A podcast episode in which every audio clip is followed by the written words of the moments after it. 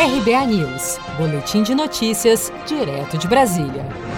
O senador Márcio Bitar, relator da PEC do Pacto Federativo, afirmou nesta terça-feira, 1 de setembro, em entrevista à Band News, que irá tirar do texto a fusão ou extinção de municípios aprovado na Câmara dos Deputados. Vai ficar de fora do texto a parte da fusão ou eliminação de alguns municípios se fundindo a outros.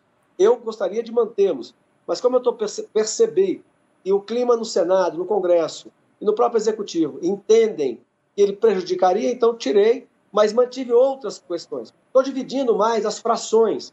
A primeira fração hoje vai de 700 habitantes, que é o município menor do Brasil, em Minas Gerais, a 100 mil habitantes. É, é muito diferente. Então, estou criando mais frações, diminuindo os tetos todos ah, e diminuindo o máximo, o teto de, de, de vereadores.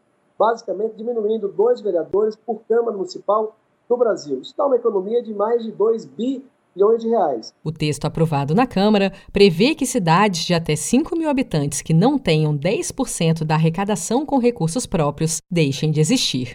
A retirada tem como objetivo acelerar a tramitação da PEC no Senado, que pode incluir o programa Renda Brasil.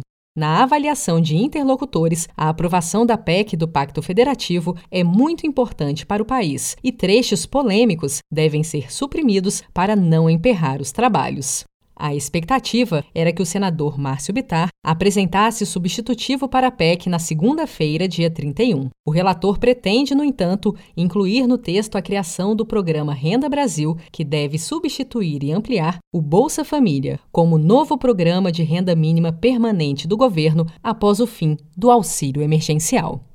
Seja para conquistar sonhos ou estar seguro em caso de imprevistos, conte com a poupança do Sicredi. A gente trabalha para cuidar de você, da sua família e proteger as suas conquistas. Se puder, comece a poupar hoje mesmo. Procure a agência Sicredi mais próxima e abra sua poupança. Sicredi, gente que coopera cresce. Com produção de Felipe Andrade de Brasília, Daniele Vaz.